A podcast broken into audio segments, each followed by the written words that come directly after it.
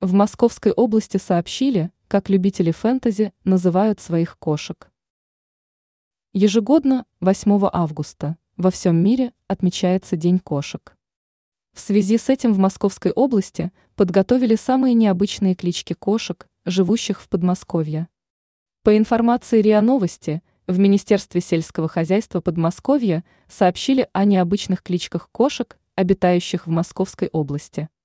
Отмечается, что сбором необычных имен занялась Госветслужба Московской области.